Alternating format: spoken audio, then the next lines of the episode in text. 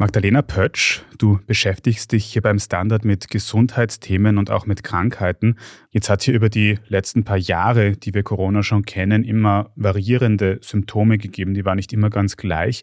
Wie schauen die Symptome bei der aktuellen Welle aus? Auf was muss ich achten, wenn ich wissen will, ob ich Corona habe?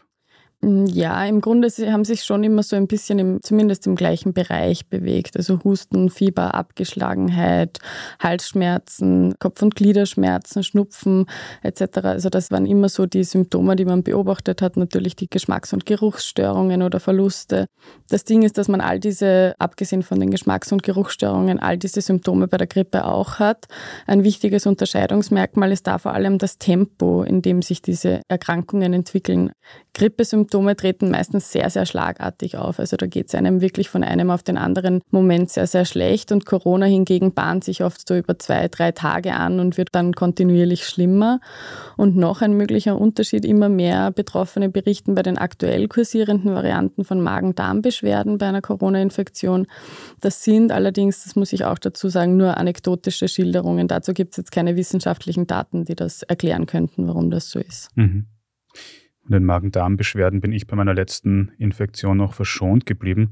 Aber eine Sache, die mir ganz groß aufgefallen ist oder die sich für mich irgendwie aufgedrängt hat, dieses Testsystem, das es vor allem in Wien in den letzten Jahren zeitweise sehr stark gegeben hat, das ist ja stark heruntergefahren worden. Diese alles Google-Tests, die ganz einfach zum Einwerfen waren, gibt es in der Form nicht mehr. Und bei Schnelltests höre ich jetzt immer öfter, dass man da auch falsche Ergebnisse bekommen kann.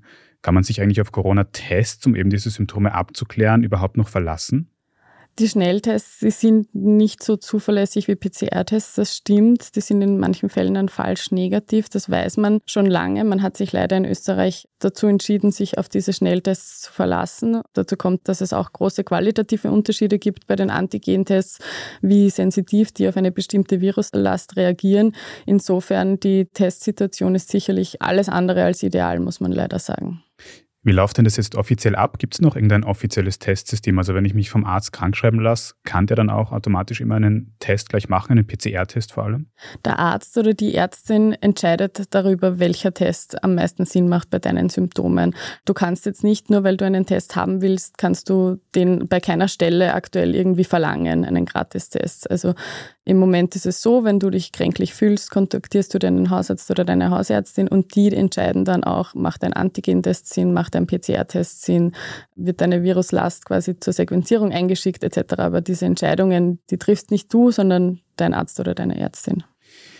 Was ja eh in den meisten Situationen sehr sinnvoll ist, Magdalena, wenn man jetzt eben so Symptome bei sich feststellt, wenn man vielleicht auch einen positiven Test hat, wie verhält man sich dann am besten? Soll man wirklich gleich zu Hause bleiben? Wie lange sollte man da zu Hause bleiben? Wie tut man da am besten? Ja, da gibt es natürlich keine allgemeingültigen Empfehlungen. Ja, im Grunde einfach wie sonst auch, wenn man sich krank fühlt, zu Hause bleiben, krank schreiben lassen und den Hausarzt kontaktieren. Wichtig dabei ist, sehr, sehr viel lässt sich auch nur telefonisch besprechen. Also wenn man sich krank fühlt, man muss sehr oft nicht in die Ordination hingehen. Viele Ärztinnen und Ärzte, mit denen ich in Kontakt bin, die haben das ganz oft betont. Bitte einmal anrufen, das spart ganz viel Zeit im Tagesgeschehen und vieles kann man eben auch telefonisch abklären. Ja, und ansonsten, wie gesagt, wie sonst auch. Wenn man sich krank fühlt, dann hat man in der Arbeit nichts zu suchen. Und wenn man etwa durch einen Test bei der Hausärztin oder beim Hausarzt schon weiß, dass man Corona hat und sich aber nach ein paar Tagen schon super fit fühlt, dennoch vielleicht zur Vorsicht erst noch einmal, so wie du, jetzt gerade auch ein paar Tage im Homeoffice bleiben. Das ist sicher nicht verkehrt.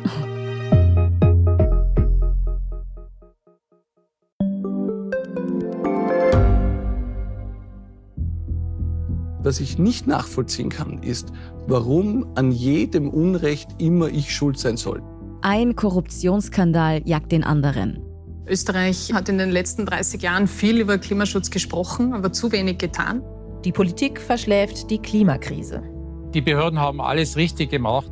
Fehler vergisst man, statt daraus zu lernen. So sind wir nicht. So ist Österreich einfach nicht. Aber wie ist Österreich dann? Das wollen wir bei Inside Austria herausfinden. Wir blicken auf die großen österreichischen Skandale. Von Ibiza bis Ischgl.